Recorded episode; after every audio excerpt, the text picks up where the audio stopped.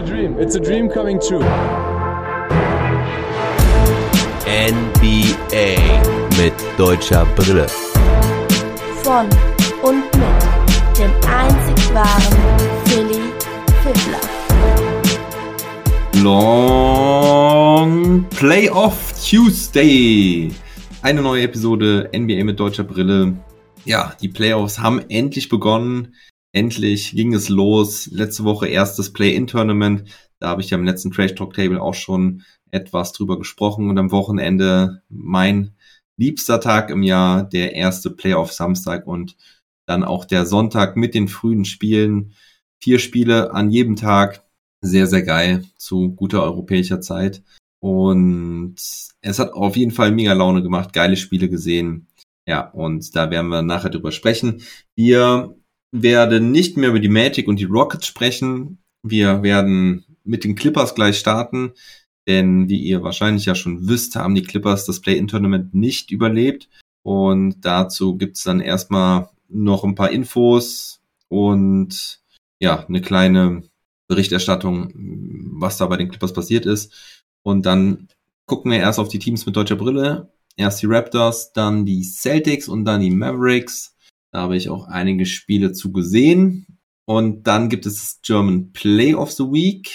Muss ich überlegen, nicht, dass ich durcheinander komme. Ist ja alles neu geordnet heute. Ja, und dann kommen die Serien ohne deutsche Brille, dann die News und dann kommt die Story of the Week. Also wir haben keinen German Player of the Week mehr. Das macht einfach wenig Sinn bei nur noch drei verbleibenden deutschen Spielern, wovon im Prinzip auch nur zwei spielen.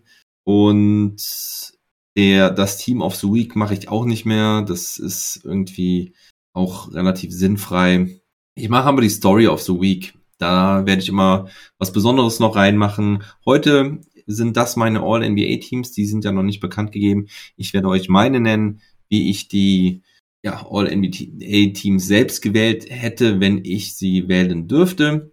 Und ja, wie immer könnt ihr natürlich auch hier kommentieren und ähm, chatten, Anmerkungen raushauen. Hier im Chat live auf Twitch. Wenn ihr das jetzt als Podcast hört, ihr könnt also auch gerne immer normalerweise montags, nächste Woche dann halt auch wieder montags 21 Uhr bei www.twitch.tv slash phillyfiffler einschalten und mir direkt Feedback geben oder Fragen stellen, however. Und ja, bevor wir dann starten, nochmal ein Hinweis. Erstmal vielen Dank an meinen zehnten Supporter Marc. Die einen oder anderen werden ihn vielleicht sogar hier aus dem Podcast kennen oder von Twitter. Denver Nuggets Fan, der auch jetzt am Donnerstag beim Trash Talk Table dabei sein wird. Schon mal als kleine Vorab, äh, Vorab-Info. Aber Marc hat sich halt auch entschieden, nach meinem Aufruf, ähm, hier Supporter bei Steady zu sein, ist damit mein Zehnter. Also das Mindestziel ist erstmal erreicht, um ähm, den Fortbestand von dem Podcast, Projekt und allem, was dazugehört, zu sichern. Also danke, Marc, du bist Number 10. Mein erstes Steady-Ziel ist damit auch fast erreicht. Wir haben 95 Prozent der Kosten, also für die, für die Deckung der Kosten mit drin. Also, wenn ihr euch jetzt denkt, ja, ich wollte doch eigentlich auch supporten oder wo kann ich eigentlich supporten? Geht einfach auf Steady und NBA mit deutscher Brille einfach bei Google eingeben, dann findet ihr das. Oder in der Podcast-Beschreibung auf den Link meiner Homepage klicken. Da ist dann auch alles verlinkt und vernetzt. Das ist also relativ easy. Nur weil ich jetzt einen zehnten Supporter habe, muss es nicht heißen, dass das nicht mehr werden dürfen oder sollen. Ich würde mich sehr, sehr freuen, wenn noch der ein oder andere Hörer dazukommt. Das wäre sehr großartig. Und wenn ihr nicht Geld ausgeben wollt, dann bitte ich doch um mh, mm, ja, Kommentare und Sterne bei Spotify, Apple Podcasts, bei Castbox, wo auch immer. Mm, bei Spotify ist es so, wenn ihr zum Beispiel jetzt Spotify nicht hört, dann klickt mal auf eine Folge für eins bis drei Minuten und dann könnt ihr auch eine Bewertung abgeben. Also wenn ihr irgendwo anders hört, die Sterne bei Spotify helfen mir trotzdem weiter. Der eine oder andere hat das jetzt auch schon gemacht. Ich denke, da geht aber noch ein bisschen mehr, ähm, ein bisschen Mühe für den Content, den ich hier schaffe, wäre, ja, würde mich sehr freuen. Und wenn ihr noch Playoffs gucken wollt, dann findet ihr auch einen League Pass Link auf meiner Homepage. Ja, das kostet euch nicht mehr. Der hm, League Pass kostet für die gesamten Playoffs 55 Euro. Ein, eine monatliche Zahlungsweise, also ein monatliches Abo kostet gerade nur gerade mal 18 Euro. Dafür könnt ihr jedes Spiel gucken, von Anfang an bis zum Ende mit Zusammenfassung, zusammengeschnitten nach den Spielen. Ihr könnt später im Spiel einsteigen. Ja, ihr habt verschiedene Modi da ähm, von den Zusammenfassungen für Away-Teams oder Home-Teams. Also wirklich richtig cool, wirklich viele Optionen, jedes Spiel, außerdem noch viel History-Kram und so weiter beim Premium Pass oder den Premium Pass könnt ihr euch sogar zu zwei teilen eigentlich noch cooler für 55. Ja, der kostet dann nicht mehr 55 Euro. Ich glaube, der kostet dann 75 Euro, aber den könnt ihr euch dann zu zweit zum Beispiel teilen. Ganz legal. Und ja, ihr bezahlt über meinen Link nicht mehr, aber ich kriege eine kleine Provision und damit würdet ihr mir auch helfen. Gut. Das soweit zur Werbung in eigener Sache. Und dann starten wir mit den LA Clippers, beziehungsweise erstmal noch einen Blick auf das Play-In-Tournament Bracket. Die Clippers haben ja das erste Spiel gegen Minnesota verloren. Das wurde letzte Woche auch schon im Trash Talk Table mit Timberwolves Fan Frankie bequatscht. Die Minnesota Timberwolves haben am Ende die Nase vorn gehabt. Die Clippers haben eine 10 Punkte Führung verspielt. Und dann ging es gegen den Sieger aus Pelicans gegen Spurs. Da haben sich die Pelicans durchgesetzt. Und im Osten hat erst Brooklyn gegen Cleveland gewonnen wie zu erwarten war. Und Atlanta konnte sich relativ easy gegen Charlotte durchsetzen. Das war nix von Charlotte. Miles Bridges war auch ein bisschen frustriert, hat seinen Mundschutz da durchs Publikum geworfen. Ähm, keine Defense in Charlotte. Trey Young hatte 38 Punkte.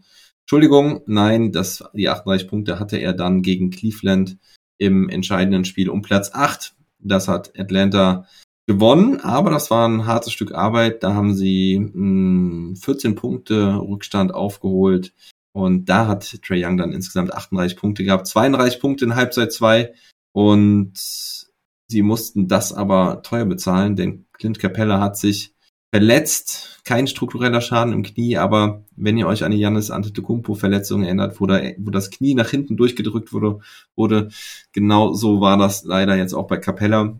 Evan Mobley ist irgendwie gestürzt nach hinten gefallen und hat einmal das Knie von Capella gedehnt. Er könnte zurückkehren in diesen Playoffs noch, aber ja, es wird definitiv schwierig und es könnte halt sein, dass Atlanta dann schon raus aus den Playoffs ist. Ja, also genau, Atlanta hat sich durchgesetzt und auf der anderen Seite haben sich dann halt auch die Pelicans gegen die Clippers durchgesetzt und da kommen wir jetzt zu, zu den Clippers. Also erst die Niederlage gegen Minnesota 109 zu 104, schon sehr knapp. Und dann gegen die Pelicans mit 105 zu 101. Sie haben in beiden Spielen mit Double Digits geführt. 13 Punkte im vierten Viertel sogar, glaube ich, gegen die New Orleans Pelicans.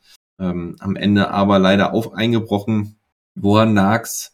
Ja, gerade halt auch an der Offensive viel, bis auf Subac hatte keiner jetzt über die ganze Serie gesehen, mehr als 50 Prozent Field Goals erzielt, also 50 Prozent Field Goal Quote und Subac hat halt nur 3,5 Versuche pro Spiel genommen. Und im Gegensatz dazu Nicolas Betum, der zwar defensiv sein Mann stand, aber offensiv halt nur 23,1 Prozent seiner Würfe getroffen hat und 6,5 Versuche pro Spiel genommen hat. Auch Terrence Mann leider nur drei Würfe pro Spiel genommen in 26 Minuten durchschnittlicher Spielzeit. Das ist dann halt irgendwo zu wenig.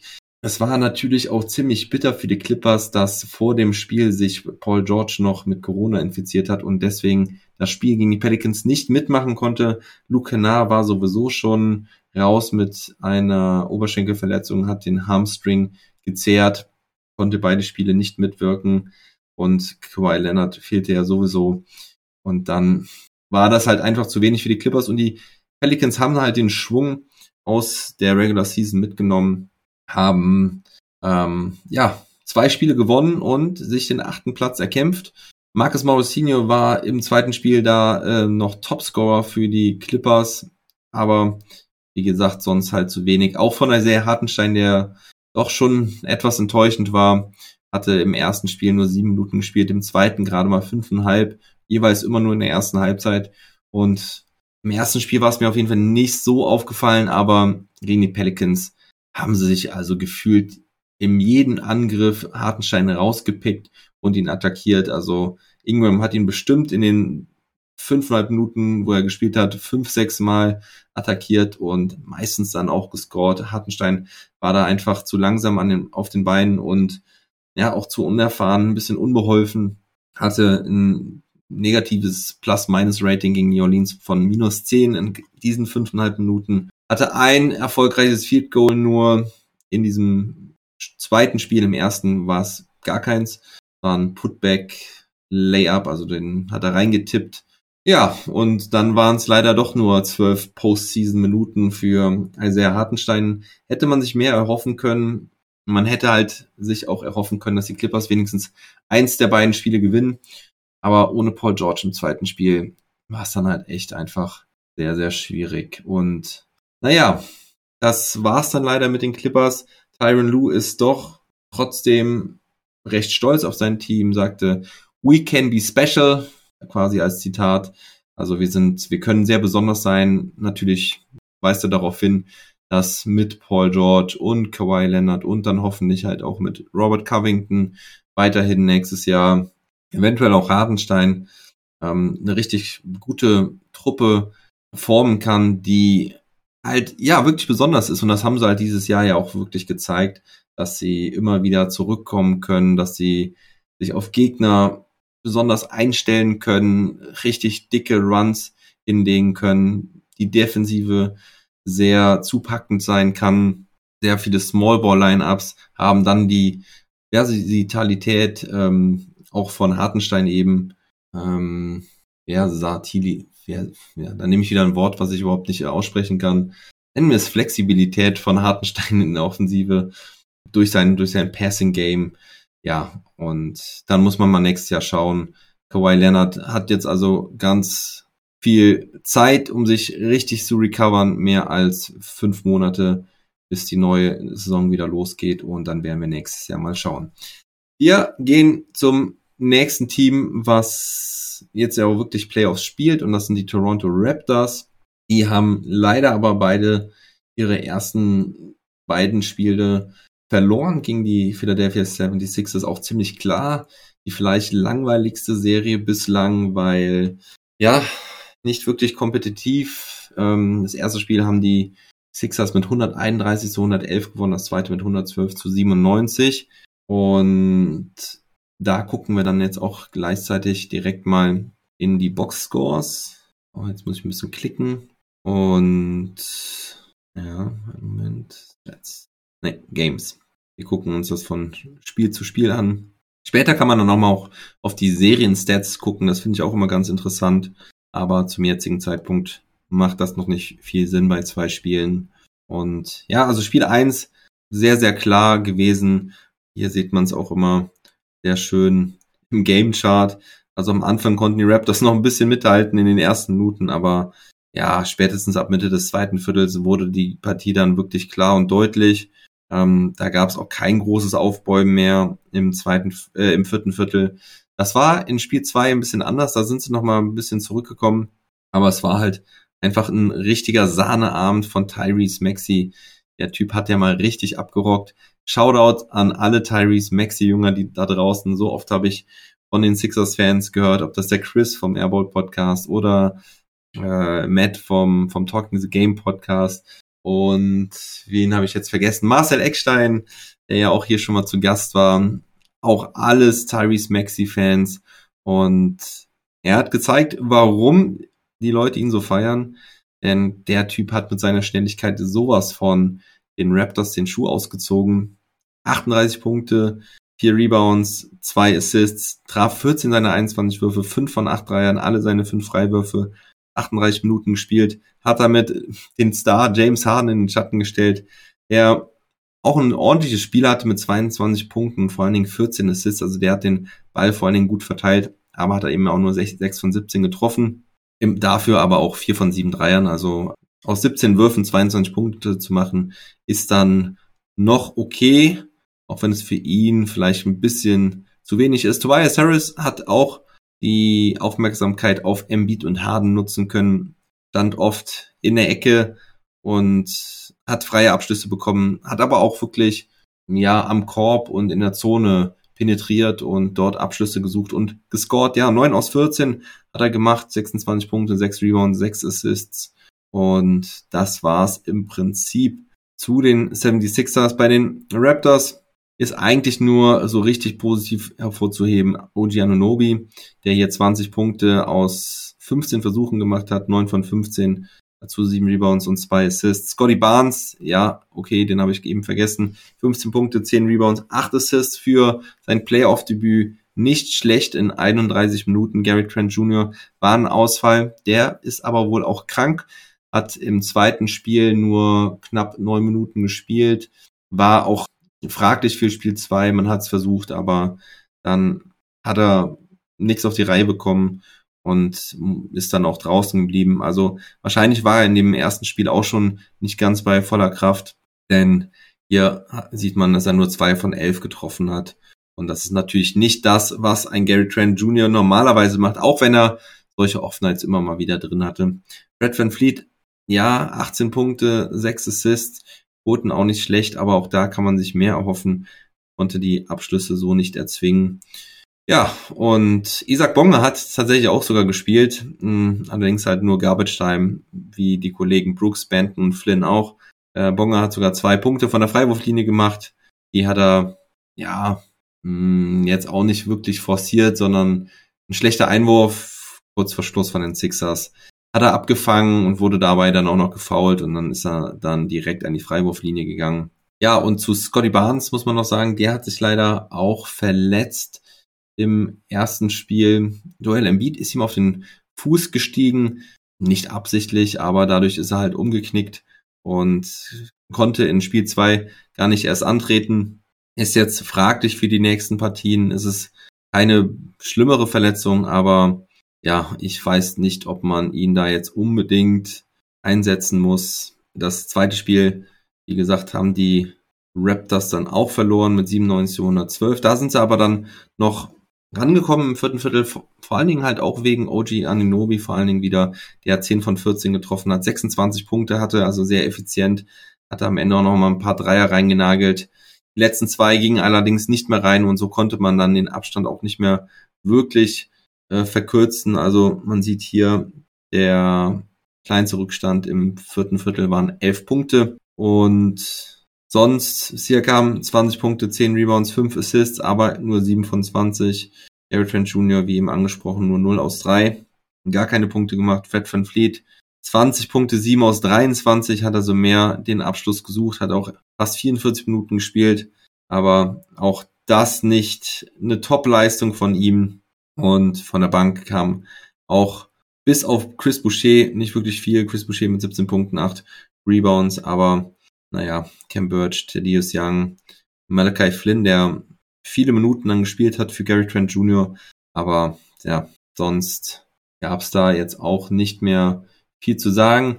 Ach so, wir können auf die Sixers nochmal kurz gucken. Joel Embiid in dem Spiel besser, 31 Punkte, 11 Rebounds, das ist der Embiid, den man kennt, sehr dominant, war nicht zu stoppen. Tyrese Maxey auch wieder ein starkes Spiel gemacht, fast ein Triple-Double, auch wenn er diesmal nicht so viele Punkte gemacht hat. Die Konzentration ging dann schon mehr auf ihn in der Defense. 23 Punkte, 9 Rebounds, 8 Assists. Tobias Harris auch wieder mit starkem Double-Double, 20 Punkte, 10 Rebounds, 3 Blocks.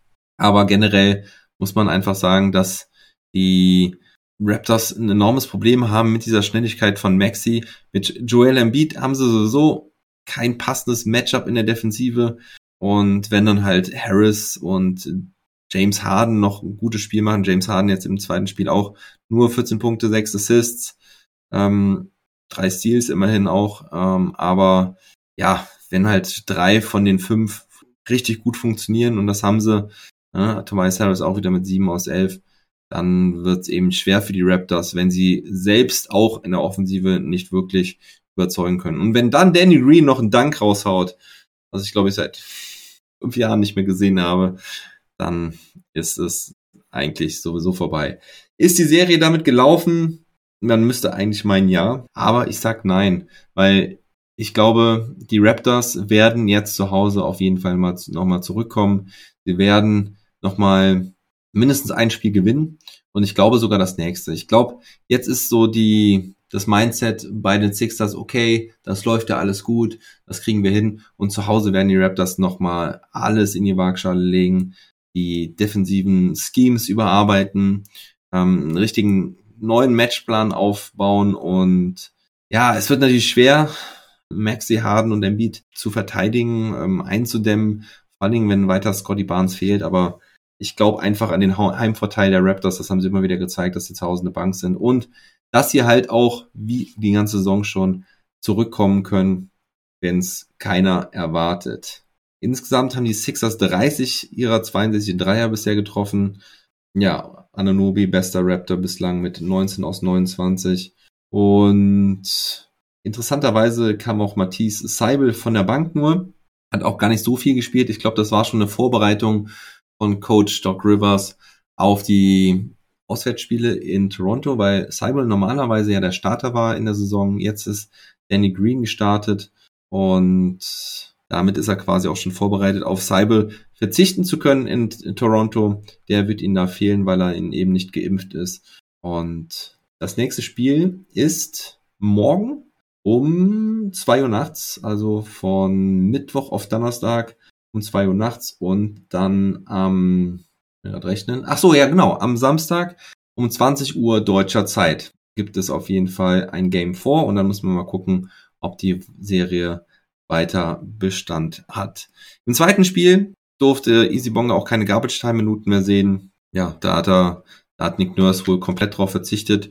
Weiß nicht genau warum, ob er jetzt da irgendwie wollte, dass die seine seine Spieler sich noch mal besser einstellen können auf den Gegner ähm, oder generell vielleicht sich noch ein bisschen warm schießen, denn das Ding war auf jeden Fall ja zwei Minuten vor Schluss oder zumindest die letzte Minute war das Ding dann auch wirklich entschieden. Wir gehen weiter zu den Boston Celtics. Sie haben bisher erst ein Spiel gemacht, spielen also kommende Nacht Spiel zwei. Aber dieses Spiel hat es auf jeden Fall in sich gehabt. Das war mega, mega geil. Ähm, Boston Celtics gegen die Brooklyn Nets im TD Garden. Und wow, war das eine Stimmung, war das ein Spiel. Die Celtics sahen lange Zeit wie, ja, der klare Sieger ist jetzt vielleicht übertrieben, aber hatten schon einen deutlichen Vorsprung. Ähm, aber es wurde dann nochmal richtig spannend und am Ende sah es eigentlich danach aus, als würde Kyrie Irving das Ding gewinnen können. Also am Anfang war es ein guter Schlagabtausch auf Augenhöhe. Dann konnten sich die Celtics halt so ein bisschen absetzen. Im dritten Viertel vor allen Dingen, genau bis zur Halbzeit, ähm, war es ausgeglichen. Die Netz sogar in, zur Halbzeit in Führung. Nee, ich meine, nee, es müsste ausgeglichen gewesen sein, oder? Äh, Moment, sieht man das ja nochmal hier? Ja, genau, ausgeglichen zur Halbzeit. Jason Tatum wurde sehr viel gedoppelt, gerade am Anfang, hat dann aber auch wirklich gut die Bälle verteilt, hatte, glaube ich, im Mitte des zweiten Viertels oder so schon sieben oder acht Assists. Am Ende hatte er acht Assists, also das hat sich dann nachher ähm, eingestellt, weil die Nets ihn auch, glaube ich, nicht mehr so stark gedoppelt haben wie zu Beginn haben halt auch gemerkt, dass es funktioniert, wenn er den Ball abgibt, hat er gut gelöst. Damit hatte er ja noch vor ein, zwei Jahren richtige Probleme. Und jetzt macht er das deutlich besser. Hatte am Ende jetzt 31 Punkte, 4 Rebounds, 8 Assists, auch zwei Blocks. Da war auch ein richtig guter dabei. 9 von 18, hat 45 Minuten gespielt. Und ja, weiter zum, zum Spielverlauf. Also Kyrie Irving ist sowas von dermaßen heiß gelaufen in der, in der zweiten Halbzeit hat äh, am Ende 12 von 20, 6 von 10 drin, äh, 6 von 10 Dreiern, hat da oh, echt die schwierigsten Würfe reingehauen. Am Ende mit 39 Punkten, 6 Assists, 4 Steals, Wahnsinnsnummer, hatte ja eine richtig emotionale Nummer mit, mit, mit dem Publikum. Er wurde ja, viel ausgepfiffen. Kyrie Sachs wurde gerufen immer wieder und er hat mit starker Leistung geantwortet, hat dann aber auch mal mit seinen Mittelfingern geantwortet, hat die sich so hinten an den Kopf gerieben und ja, meinte nach dem Spiel dann auch irgendwie, dass wir alle auch nur Menschen sind und das natürlich nicht einfach so an einem vorbeigeht. Hm, musste jetzt 50.000 Euro Strafe zahlen. Das hat die NBA ihm auferlegt. Und ja, die Nets waren dann auch vorne mit einem Punkt, 13 Sekunden vor Schluss. Da gab es mal nochmal richtig gute Defense von Horford und Smart.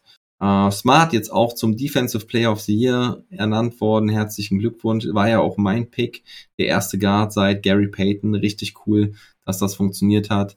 Und Kyrie, ja, hätte das Ding quasi closen können, aber Hofford richtig gut verteidigt, holt dann den Rebound, der Ball geht zu Jalen Brown, der ähm, läuft den Cut zum Korb, die ganze Brooklyn Defense geht auf ihn drauf, er spielt den Ball nochmal raus zu Smart, nur noch zwei oder drei Sekunden auf der Uhr, Smart äh, setzt zum Dreier an, zwei Spieler springen an ihm vorbei, Smart spielt den Ball aber nochmal auf Tatum, der gerade zum Korb zieht und dann macht er eine so eine Drehung, ich glaube, um Kyrie sogar herum und legt das Ding dann mit dem Buzzer rein. Also einer der geilsten Buzzerbeater, die ich jemals gesehen habe. Hat richtig Bock gemacht. War auch ziemlich knapp, ob das Ding dann gezählt hat. Die, die Refs haben auch erstmal gesagt, sie gucken sich das nochmal an, weil es eben so knapp war und ähm, der ganze TD schon komplett am Ausrasten und Eskalieren war. Ja, aber das Ding hat dann gezählt und Kyries Abend dann doch nicht mit Erfolg gekrönt und Kevin Durant hatte sowieso einen schlechten Abend, der hat sehr, sehr schlecht getroffen. Man sieht hier 9 aus 24. Ja, geht ja fast eigentlich noch 23 Punkte, aber eben nur einen von fünf Dreiern und generell der Wurf viel nicht so gut. Jalen Browns Defense war super, der hatte zwei geile Blocks, ähm, auch im vierten Viertel äh, extrem wichtig für die Celtics, auch wenn er nicht so viel gescored hat, Gut, am Ende waren es dann doch 23 Punkte. Hat nämlich auch einen ziemlich wichtigen Dreier dann am Ende gemacht. Äh, 9 aus 19. Die Quote. Max Smart, 20 Punkte, 7 Rebounds, 6 Assists, 2 Steals. Er ist wirklich weiterhin in richtig guter Form. Al Horford mit 20 Punkten und wichtigen 15 Rebounds, vor allen Dingen 6 Offensiv-Rebounds. Und dann kommen wir zu Daniel Theiss, der auch 4 Offensiv-Rebounds geholt hat, 6 insgesamt. Nur vier Punkte. Der Wurf sollte leider noch nicht fallen. Null von zwei Dreiern, einen von sechs insgesamt. Das war ein Punkt unterm Korb. Da hat er ein schönes Anspiel bekommen. Ich glaube, im zweiten Versuch legt er das Ding dann rein. Ähm, außerdem einmal an die Freiwurflinie gegangen. Da hat er beide gemacht. Äh, plus sechs im Plus-Minus-Rating. Also Thais in 20 Minuten jetzt nicht überragend und auch nicht super gut, ähm, aber es war auf jeden Fall solide und er hat den Job erfüllt. Am Ende haben die Celtics dann mit äh, Derek White gespielt, ähm, also mit Horford als Center und White als weiteren Guard-Verteidiger. Grant Williams auch nicht so überzeugend, hatte ein Plus-Minus von minus 17, hat auch vor allen Dingen den Dreier wieder nicht getroffen und defensiv konnte er auch nicht so den Impact leisten. Ist im Moment leider auch nicht so super in Form aber insgesamt hat's gereicht.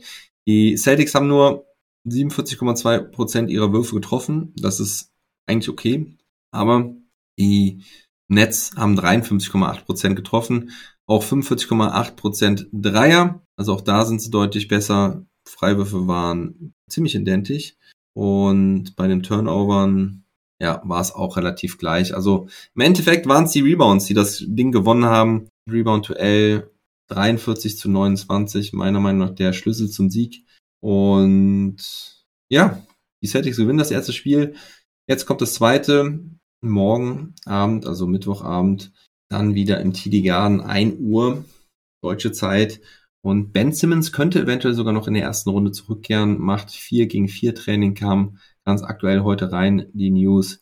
Ich wünsche es ihm nicht, dass er jetzt in so eine Serie noch reingeworfen wird, aber die Nets könnten auf jeden Fall noch was in der Defense gebrauchen, denn gerade wenn dann Seth Curry, äh, Goran Dragic, Kyrie Irving ähm, da die Verteidiger mieben sollen, ist das schon ziemlich, ziemlich klein. Ne? Und Seth Curry hat so auch Probleme. Äh, es scheint auch noch nicht so hundertprozentig fit zu sein.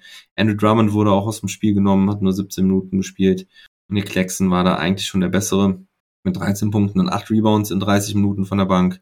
Ja, und das war es erstmal zur Celtics-Serie.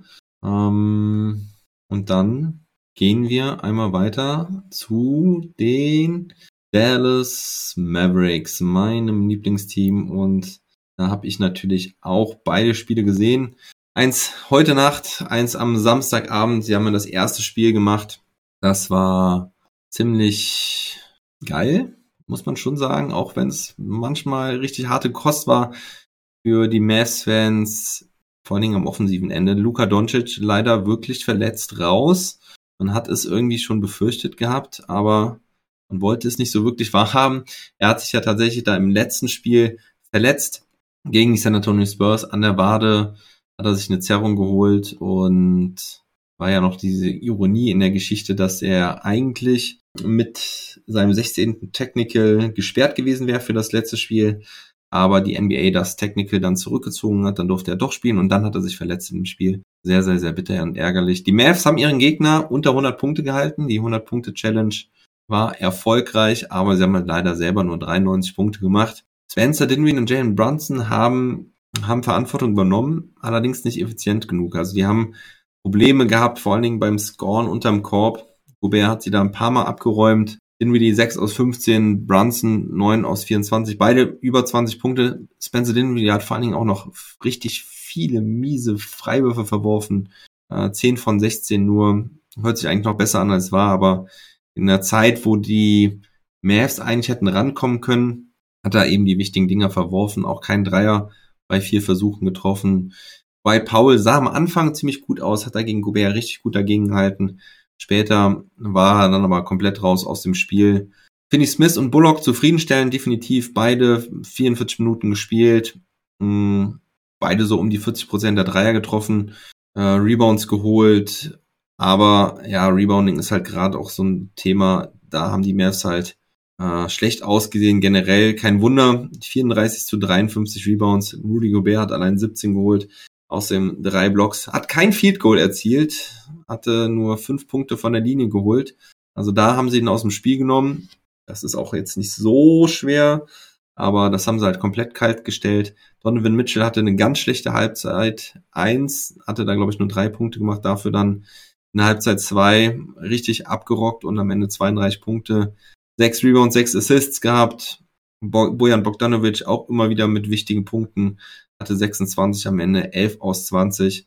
Und ja, von der Bank der Mavs, Josh Green, den konnte man leider offen stehen lassen, das haben die Jazz auch gemacht. Hat keinen seiner vier Dreier getroffen, hatte zwar in der Defense gute Momente, aber in der Offense, das war dann leider schon ziemlich blöd mit anzugucken, wie er die Dinger teilweise richtig heftig versemmelt hat. Und Davis Bertans leider auch nur einen von drei Dreiern getroffen und defensiv wirklich sehr anfällig, auch wenn er hier und da schon ein bisschen Energie mit reingenommen, reingebracht hat. Aber im Prinzip waren Brunson und Dinwiddie ein bisschen allein gelassen und das sollte sich aber in Spiel 2 ändern. Aber vorher reden wir noch über Maxi Kleber. Er hatte zwei aus sieben getroffen in Spiel 1, zwei von fünf Dreiern. Also der Dreier war okay mit 40 Prozent hatte auch wichtige vier Freiwürfe im vierten Viertel gemacht, vier Rebounds. Ja, das geht natürlich was besser, aber dafür, dass Maxi Kleber ja auch zwei Wochen gefehlt hat, war das äh, schon sehr ordentlich.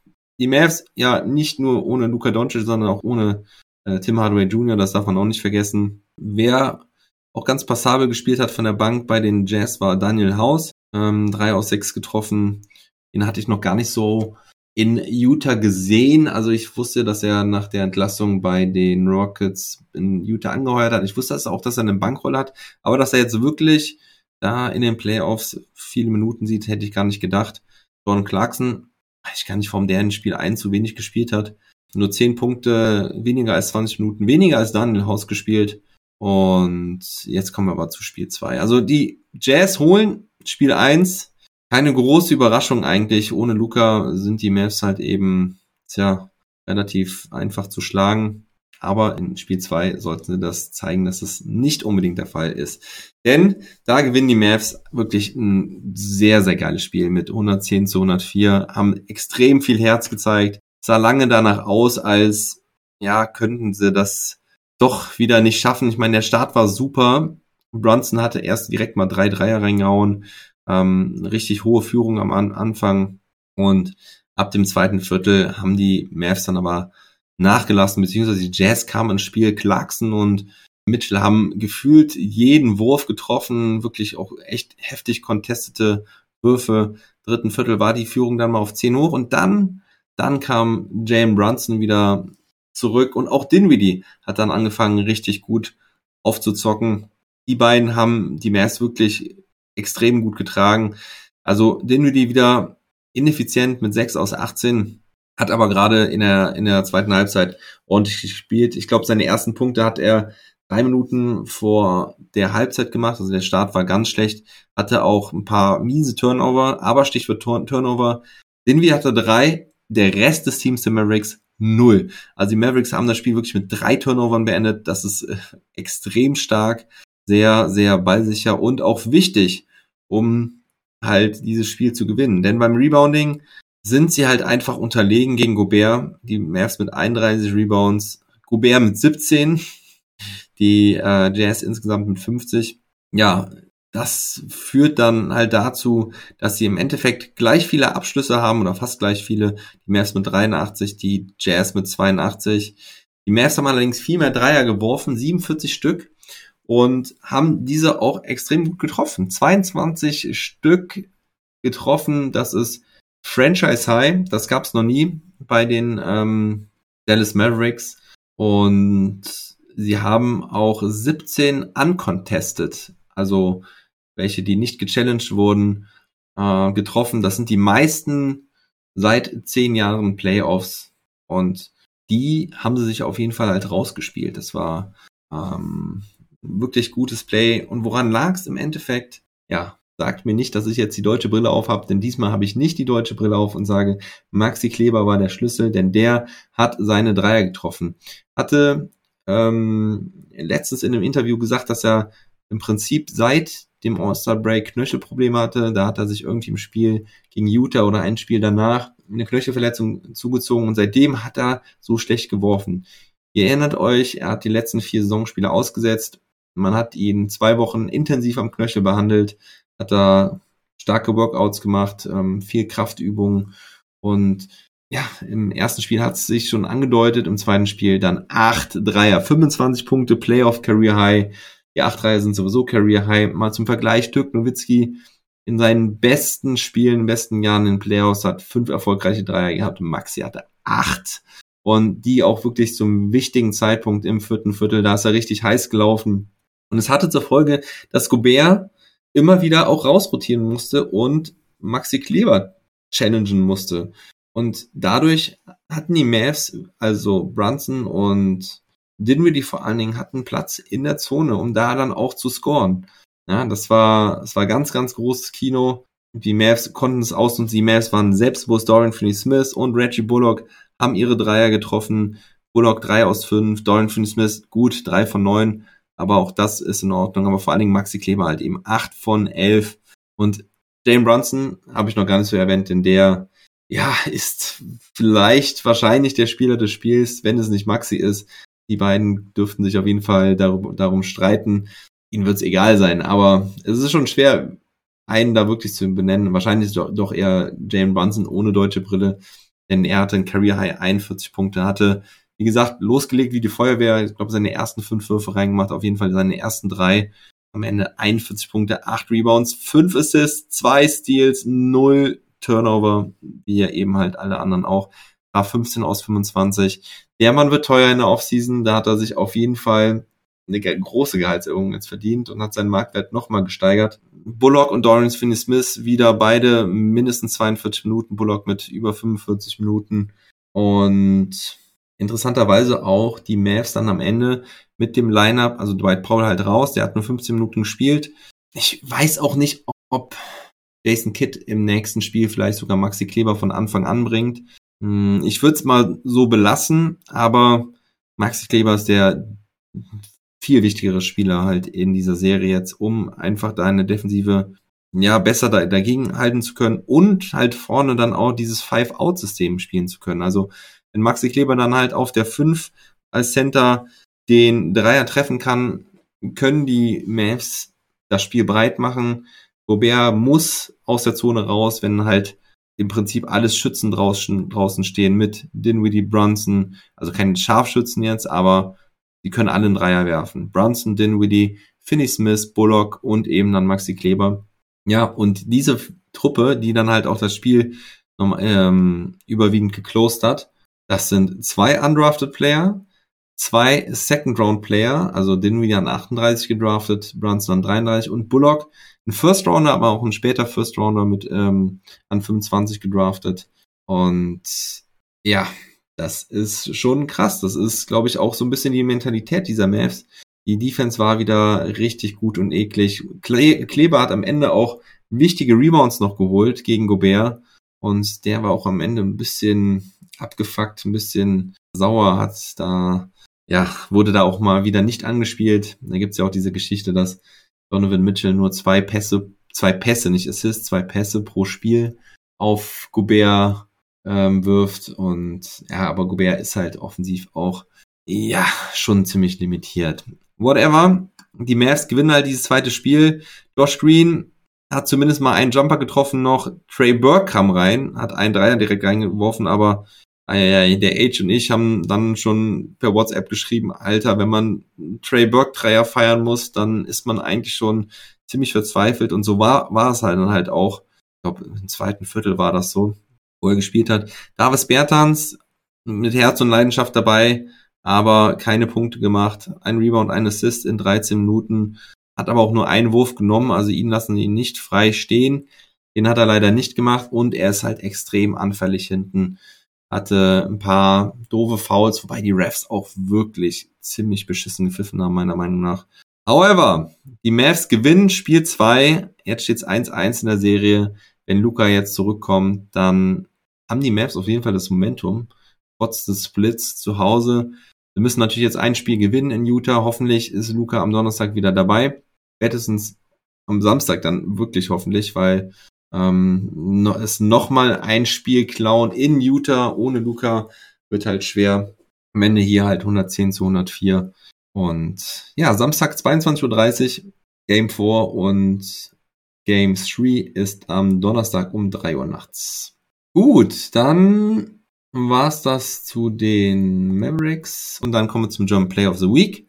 Ja, und ähm, was wird das wohl sein? Das wird einer der Dreier von Maxi Kleber sein. Ähm, und das möchte ich euch hier zeigen.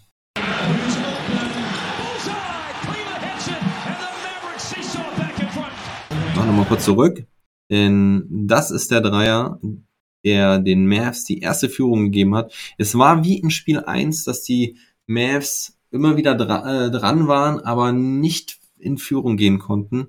Und hier mit dem Dreier hat er es dann, hat er das, äh, die Partie dann halt das erste Mal gedreht, nachdem die ja, Mavs ja auch schon ordentlich hinten lagen. Und danach hat er aber dann noch einen Dreier getroffen zur Vier-Punkte-Führung. Und das ist mein Jump Player of the Week.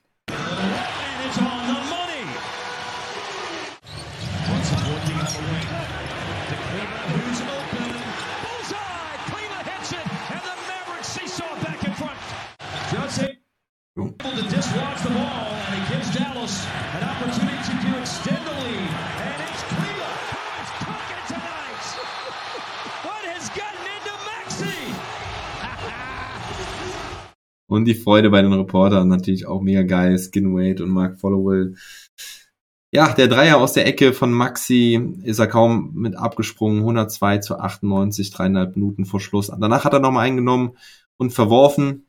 Aber ja, vor allem die, die Defense hat das Spiel ja dann auch nach Hause gebracht. Und eben Jalen Brunson, der jetzt halt eben dann auch mehr Platz in der Zone hatte. Geiles Spiel. Und dann gucken wir jetzt mal auf die anderen Serien ohne deutsche Brille. Ähm, wir haben die Phoenix Suns gegen die Pelicans. Ähm, da haben die Phoenix Suns das erste Spiel gewonnen, war nicht so klar, wie sich die Suns das gewünscht hätten. Ähm, auch da gucken wir jetzt mal gerade rein. Machen wir einen kurzen Stats-Check. Es war auf jeden Fall die große Chris Paul-Show Show wieder. Er hat mit seinen fast 37 Jahren ähm, die Suns mal wieder angeführt. Da kann man jetzt auch mal auf Season Stats gucken, weil das ist ja eh nur ein Spiel. Chris Paul mit 30 Punkten, Devin Booker mit 25 Punkten, äh, Chris Paul außerdem noch mit 7 Rebounds und 10 Assists und 3 Steals, ein Block, also hat das Scoreboard gefüllt. Plus-Minus-Rating von plus 20 in 35 Minuten, traf 12 seiner 16 Würfe, 4 von 6 Dreiern, also mal wieder überragend. Äh, Aiton mit 21 Punkten, ähm, Jay Crowder hatte noch eine besondere Nummer, denn der hat es geschafft, ein Punkt, ein Rebound, ein Assist und einen Block aufzulegen in 28 Minuten in diesem Spiel 1. Das hat vor ihm noch keiner geschafft in der ganzen Geschichte der NBA. Also er ist jetzt der, ist jetzt ein Jay Crowder, wenn du halt die vier Einsen auflegst, dennoch Plus-Minus-Rating von plus 11. Ihm wird's eh egal sein. Er guckt auf die Siege. Cameron Johnson mit 13 Punkten, Michael, äh, Mikael, Mikael Bridges mit 11 Punkten. Ich, muss diesen Namen immer wieder dreimal aussprechen. Ja, und bei den Pelicans, Brandon Ingram, ja, aus dem Spiel genommen worden von Bridges, nur 18 Punkte. Valanciunas hatte überragende 25 Rebounds, aber, ja, und auch 18, äh, 18 Punkte. Hat aber auch 21 Würfe dafür genommen, also wenig effizient, 7 aus 21. CJ McCallum mit 25 Punkten, äh, auch nicht äh, das Gelbe vom Ei mit 36 Prozent. Feldwurfquote. Larry Nance Jr., der im Play-In-Spiel gegen die Clippers noch sehr, sehr überragend war. Ein starkes Double-Double hatte, glaube ich, 15 Rebounds. Ähm, Gerade jetzt auch am Brett eher äh, unauffällig mit sechs Rebounds. Immerhin hatte er 14 Punkte. Ja, also ich glaube auch, dass die Pelicans maximal ein Spiel gewinnen können gegen die Suns und ich glaube aber eher an einen Sweep ganz ehrlich. Also vielleicht holen sie zu Hause nochmal mit Herz was raus, aber ich sehe da keine großen Chancen für die Pelicans. So, und dann gucken wir weiter im Westen. Die Memphis Grizzlies haben gegen die Minnesota Timberwolves verloren. Das war auch ein krasses Kontrastprogramm am Samstagabend äh, nach Dallas gegen Utah, weil da ging es direkt ab wie die Feuerwehr. Extrem viele Punkte. Carl Anthony Towns und Anthony Edwards haben abgeliefert. Also Towns, der im Play-In-Tournament ja noch ziemlich blass geblieben war, jetzt in dem Spiel von Anfang an gut am Start, ähm, hat dominiert. Die Grizzlies haben sich richtig schwer getan, ihn zu verteidigen. Towns am Ende mit 29 Punkten, 13 Rebounds, 11 aus 18 getroffen, zwei von fünf Dreiern, alle seine fünf Freiwürfe. Anthony Edwards ist aber die coolste Sau äh, von Minnesota sowieso mit 36 Punkten, 12 aus 23. Der macht mal wieder richtig Spaß. Auch Malik Beasley mit 23 Punkten. Jo, und auf Seiten der Grizzlies. Jamorant hatte mal wieder richtig geile Highlight Plays, Highlight Plays dabei gehabt. Ähm, kommt am Ende auf 32 Punkte, 8 Assists, also ihm an ihm lag es nicht, auch wenn er keinen Dreier getroffen hat. Extrem dominant in der Zone. Ähm, Starting Five, ja, eigentlich vom Scoring her okay. Steven Adams halt, das ist ja das, was ich auch irgendwie letztens schon mal gesagt habe. Steven Adams in der Regular Season, alles schön und gut, aber ich weiß nicht, ob der halt in den Playoffs so gut funktionieren kann. Ähm, das hat man damals dann schon bei OKC gesehen, wo er auch eine sehr starke Saison gespielt hat, ähm, aber dann in den Playoffs teilweise unspielbar war. Und ja, ihr seht hier null Punkte, drei Rebounds, drei Assists, das ist alles klar, ist er nicht so schlecht, wie diese Stats vielleicht in Anschein bringen, aber tja, schauen wir mal, wie die äh, Serie weiter verläuft. Brandon Clark von der Bank war auf jeden Fall ganz ordentlich dann, 13 Punkte und ähm, 12 Rebounds, einer der Lichtblicke da auf den großen Positionen. Jam Jackson Jr. das starke sieben Blocks, aber auch nur 12 Punkte. Dylan Brooks mit 24 Punkten, auch in Ordnung. Also bin gespannt weiter auf dieses Duell Brooks gegen Edwards. Und Moran gegen Beverly, der auf jeden Fall auch wieder extrem heiß war. Ähm, hatte 10 Punkte, 6 Rebounds und 6 Assists Beverly. Ja, auch in der Serie steckt auf jeden Fall Feuer drin. Und Anthony Edwards freut sich auch, wenn er ausgebuht wird und, und beschimpft wird aus dem Publikum, hat er mal wieder gesagt. Gut, gucken wir auf die nächste Serie. Golden State Warriors gegen Denver, da will ich auch gar nicht so groß drauf eingehen, denn wie ich schon vorhin angedeutet habe, ist der Marc bei mir zu Gast im Pod am Donnerstagabend und da werden wir insbesondere über die Serie Golden State gegen Denver sprechen. Er guckt da jedes Spiel und kann sicherlich besser darüber berichten. Ich will nur ganz kurz in die Stats gehen. Ähm, Pool ist auf jeden Fall der neue Steph Curry. Steph Curry kommt nur von der Bank, war ja angeschlagen und Pool hat halt die Show von Anfang an gerockt. Auch Clay Thompson mit ordentlicher Leistung bei Golden State ohne Murray, ohne Michael Porter Jr. wird's halt dann auch eng. Poole mit 29,5 Punkten im Schnitt bislang, Curry aber auch gerade im letzten Spiel sehr, sehr stark, trifft die Dreier auch wieder, scheint sehr fit zu sein. Er wollte auch unbedingt spielen, schon in Game One. Kerr hat ihn nur von der Bank gebracht. Mal gucken, wie das jetzt weitergeht. Also gab auch schon natürlich eine Frage von der Kommentatorin, wo Poole dann nur sehr, sehr lachen musste und äh, viel gegrinst hat und gesagt hat, no comment.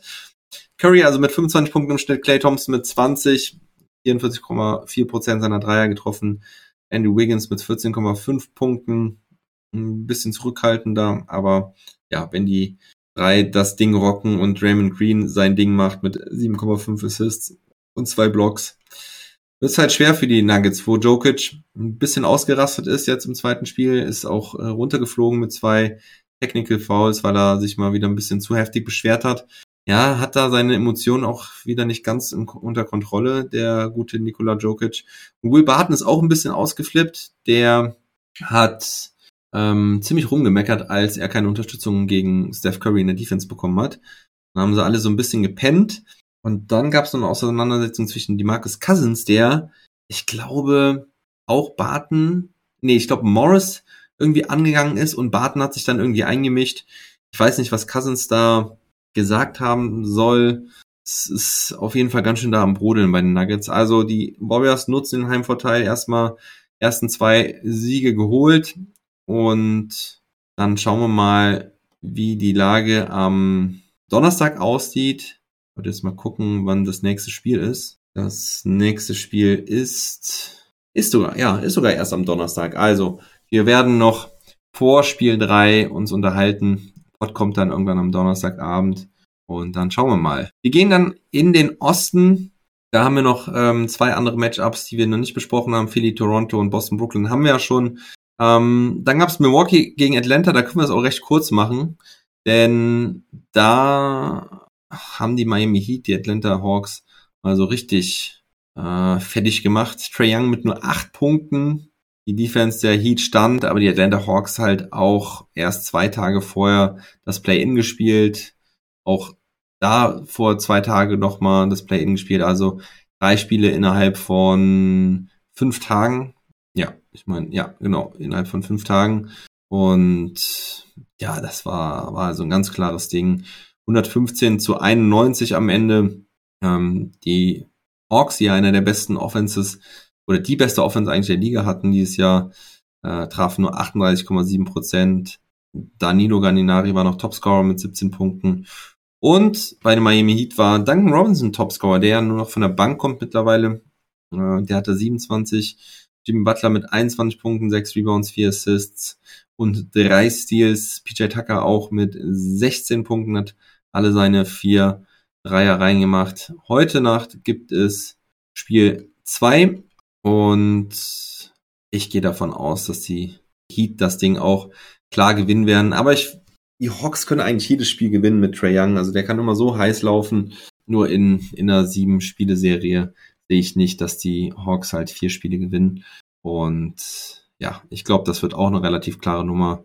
Vielleicht auch hier ein 4-1, vielleicht sogar ein 4-2, aber es könnte auch ein, es könnte auch ein Sweep werden mit 4 zu 0. Und dann bleibt noch die Serie Milwaukee gegen Chicago. Milwaukee hat das erste Spiel gewonnen, allerdings war es nicht so klar. Hier war auch mein Tipp 4 zu 1 vor der Serie und den würde ich auch nach wie vor so unterschreiben, denn die Bucks haben sich ein bisschen schwer getan, die Bulls mit doch ganz ordentlicher Defense, muss man sagen. Leider hat es in der Offense gehabert, vor allen Dingen, weil DeMar Rosen überhaupt nicht stattgefunden hat. Der hat so viele Backsteine geworfen. Das wird er wahrscheinlich nicht nochmal machen. So hat er es auch nach dem Spiel gesagt. Er traf nur 6 von 25, 18 Punkte, 8 Rebounds, 6 Assists, 3 Steals. Äh, das natürlich viel zu schlecht. Äh, Zach Levine mit 6 aus 19 hat am Ende einen ziemlich überhasteten Wurf genommen, denn die Bulls waren am Ende schon dran. Vucevic, der hatte mich zwischenzeitlich richtig angefixt, hat richtig Bock gemacht, auch wenn die Quoten jetzt nicht so überragend waren. Er hat das Spiel an sich gerissen und auch den Unterschied gemacht. Clevere Pässe gespielt, hatte 17 Rebounds, 3 Assists, ein Steal, zwei Blocks und halt 24 Punkte. Aber am Ende hat er dann doch relativ viele Dinger verworfen und ja, auch nur zwei von zehn Dreiern. Also da hätte er halt einfach mal eins, also ja, zwei Dreier mehr treffen müssen. Die waren auch meistens nicht so gut gedeckt. Und vor allen Dingen hat er am Ende dann noch so ein Layup liegen lassen, den du halt einfach reinmachen musst. Alex Caruso wieder geile Defense gespielt, aber ja, die Bucks kommen davon Janis mit 27 Punkten, 16 Rebounds, aber Middleton hat quasi nicht stattgefunden, nur 11 Punkte, 6 Assists. Brook Lopez war ordentlich mit 18 Punkten, Drew Holiday, naja, mit 15 Punkten, ähm, Portis von der Bank mit 10 Punkten und 12 Rebounds, aber Connaughton hat nur einen seiner sechs Dreier getroffen. Grayson Allen hat 0 Punkte bei zwei Versuchen und ja, vor allem Middleton auch eins von sieben von der Dreierlinie. Nur 10 von 38 Dreiern, ja, fast genauso schlecht oder die, die Bulls aber noch schlechter mit nur 7 aus 37. Also die Bulls waren definitiv nervös, das hat man ihnen angesehen und es fehlt ja auch Lonzo Ball, aber naja, die Bulls haben auf jeden Fall sehr viel Herz gezeigt und ich traue ihnen auch zu, dass sie mindestens ein Spiel gewinnen, vielleicht sogar auch zwei. Gut, das war's zum Playoff Bracket.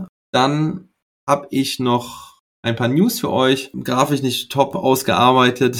Ihr seht hier das Bild von Travelin Queen. Der ist Finals und Regular Season MVP in der G-League geworden. Die Rio Grande Valley Vipers gewinnen mal wieder die G-League. Mit denen hat ja auch Isaiah Hartenstein damals schon mal gewonnen. Das ist das Farmteam der Houston Rockets. Da hat auch Gerald Green ja gespielt. Der war ja schon Trainer bei den Rockets und wollte dann nochmal spielen und hat dann irgendwie auch danach gesagt, genau das ist das, warum ich nochmal spielen wollte, um das als Spieler einfach nochmal zu erleben. Traveling Queen aber mit einem Two-Way-Contract ausgestattet bei den Rockets mit 25,3 Punkten, 6,7 Rebounds, 5,2 Assists und 3,3 Steals. Ja, ist er der MVP gewonnen.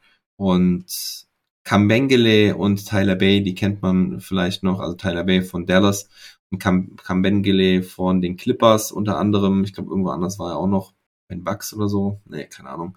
Whatever die haben da auch im Team mitgespielt und den G-League-Titel geholt. Ähm, zwei andere Punkte noch.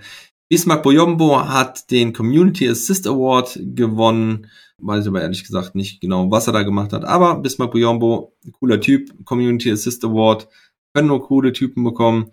Also äh, das freut mich. Ich finde ihn auch immer sehr sympathisch. Ist ja bei den Phoenix Suns mittlerweile. Und dann wurden auch die Finalisten für die Awards noch bekannt gegeben. Defensive Player of the Year ist ja schon ernannt worden mit Marcus Smart, der das vor Bridges und wer war denn der dritte? Bridges und Rudy Gobert? Ja, doch. Bridges und Rudy Gobert ähm, gewonnen hat. Und für den MVP stehen Embiid und Jokic und auch Janis zur Verfügung, beziehungsweise in den Top 3. Also die sind ja schon gewählt und die Top-Kandidaten werden vorab schon mal genannt, aber beim MVP ist auch schon durchgesickert, dass es wohl wahrscheinlich wieder Jokic sein wird. MIP ähm, sind es Murray ähm, von, also DeJounte Murray von den San Antonio Spurs, Ja Morant und Darius Garland. Auch da war ja mein Pick Morant. Ich glaube auch, dass er es werden wird. Rookie of the Year, Evan Mobley, Scotty Barnes und Kate Cunningham. Ich glaube auch da wird es Mobley, wie ich ihn mir wünsche. Sixth Man, Kevin Love, Tyler Hero, Cam Johnson, auch da glaube ich, darf die Trophäe nicht an Tyler Hero vorbeigehen. Und Coach of the Year, glaube ich, wird es Monty Williams von den Phoenix Suns wieder. Zur Auswahl stehen aber noch Jenkins und Spolstra. Das sind die drei Finalisten. Meiner ist dort ja Jenkins von den Memphis Grizzlies, wie letztens auch schon argumentiert. Und dann habe ich zum Abschluss noch meine Story of the Week, beziehungsweise meine NBA First Teams. Die möchte ich euch noch nennen. Mein First Team ist Luka Doncic, Jamorant, Jason Tatum und Janis Antetokounmpo auf den Forward-Positionen und auf der Center-Position mein MVP halt Joel Embiid vor Jokic. Man könnte Jokic und Embiid auch ins First Team zusammenwählen, weil beide auch als Forward irgendwie gelistet wurden. Aber ihr kennt mich, ich bin da oldschool, ich will nur einen richtigen Center in so einem Team haben und das würde für mich nicht passen mit Jokic und Embiid. Und deswegen ist mein MVP dort im First Team Joel Embiid, auch wenn Jokic eigentlich ins First Team gehören würde. Weil Jokic für mich der zweitbeste Spieler dieses Jahr war. Second Team, Trey Young, Devin Booker, DeRozan, LeBron James und eben Jokic. Ja, also Booker hatte ich sogar überlegt, ins First Team zu holen, aber habe mich dann doch für Morant entschieden, weil er individuell einfach doch auch die explosivere Saison hatte. Trae Young, beste Offense der Liga. Ähm, DeRozan mit seinen Clutch-Performances hat die Bulls da angeführt, mit überragenden Quoten teilweise, mit seiner 30-Point-Streak. LeBron James fast der Scoring-Champ geworden.